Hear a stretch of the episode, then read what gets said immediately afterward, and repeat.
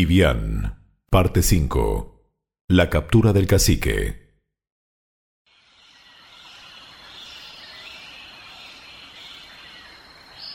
Bartolomé, estuve con Rodrigo de Escobar en territorio del cacique Kibian y puedo asegurarte que planea atacarnos en cuanto nos descuidemos. Debemos entonces proteger las naves. No podemos permitir que le suceda algo malo. Son las únicas que pueden llevarnos sanos y salvos a España. Bartolomé quisiera sugerir otra alternativa. ¿Por qué no caemos por sorpresa en la aldea de Kibián? Lo apresamos a él y a sus más cercanos lugartenientes, lo mismo que a su familia. Así de este modo podremos negociar. Me parece una buena idea. Habrá que actuar cuanto antes, que todos los hombres de armas que estén disponibles se preparen para partir de inmediato. Inmediatamente Bartolomé y Diego Méndez partieron hacia el territorio del cacique Quibián. Una vez allí, planearon el ataque. Esto es lo que haremos.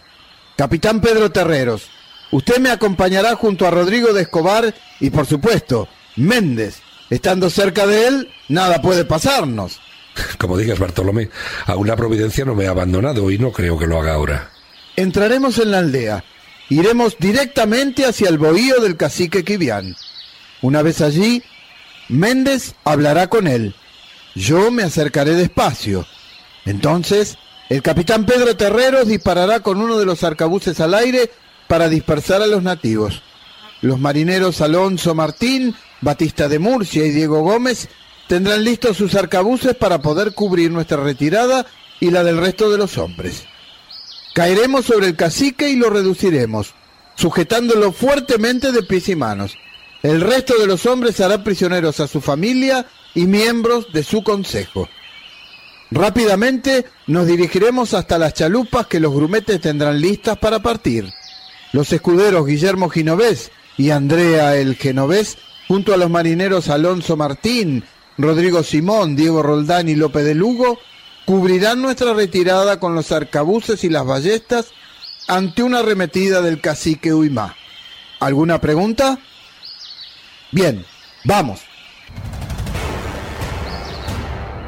Los españoles entraron en la aldea. Esta estaba desierta. Al otro lado de la plaza, ellos observaron a un nativo anciano llamado Gucabe, apoyado en una larga caña a modo de callado. Este, al ver llegar al adelantado, postrándose de rodillas, señaló alternativamente a Bartolomé y a sí mismo, apartando con las manos a los otros españoles. Bartolomé, el anciano desea hablar con usted. Déjenme solo con él. ¿No será peligroso? Méndez, no es más que un anciano desarmado. Yo tengo mi espada y mi daga. Poco daño puede hacerme pero el nativo negó con la cabeza al ver cómo los acompañantes del adelantado se alejaban unos cuantos pasos y señalándose de nuevo y señalando a Bartolomé, indicó entrar en el bojío, cabaña construida con madera, cañas o paja, que se encontraba más cercano. Tú y yo, solos en un bohío. Eso es lo que quieres, ¿eh? Bartolomé, repitiendo los gestos del anciano, asintió. El adelantado miró con desconfianza al hombre que tenía entre sí que con ojos muy abiertos, apremiantes, asentía con energía. No sé si es bueno o malo, pero algo ocultas, y no quieres que nadie sepa tu secreto excepto yo.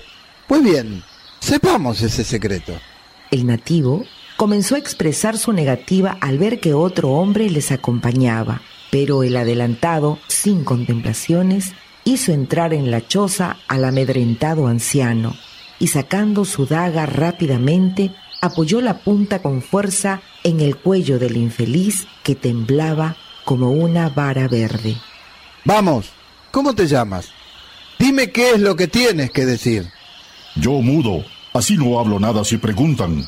El hombre fuerte de Kivian, Huimá, me para en el camino. Me ha pedido que los lleve a una trampa. Yo conozco a su hermano por eso vengo a prevenirlos. Se dirigen a una trampa. Nos has prestado un buen servicio que no olvidaremos. El nativo lanzó un suspiro de alivio cuando su garganta se vio libre de la presión del acero, aunque sus ojos muy abiertos seguían denunciando el terror que lo invadía. Ante el mensaje del anciano Gucabe, Bartolomé Colón siguió con el plan de secuestrar al cacique Kibián, su familia y miembros de su consejo. Al llegar a la aldea, el adelantado exclamó con voz potente.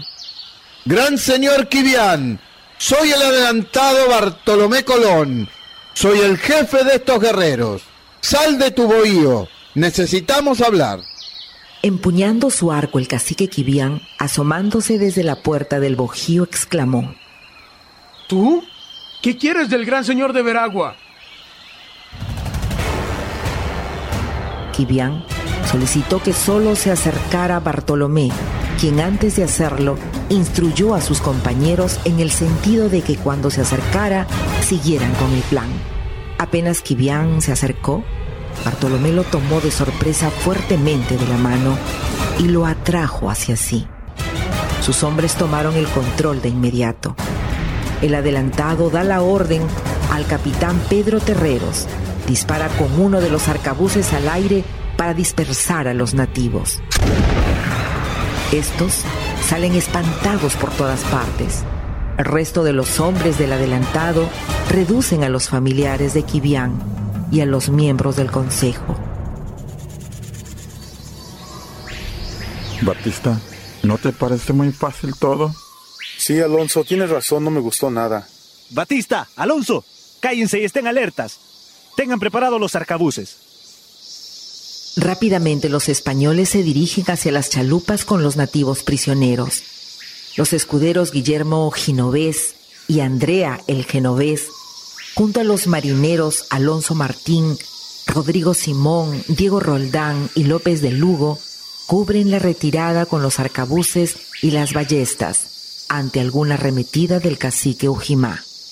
El cacique Kibián, sujetado con sogas en pies y manos, es conducido hasta las chalupas de los españoles. La noche era oscura. Un rayo se desprende de las nubes. Su sonido suena como una explosión.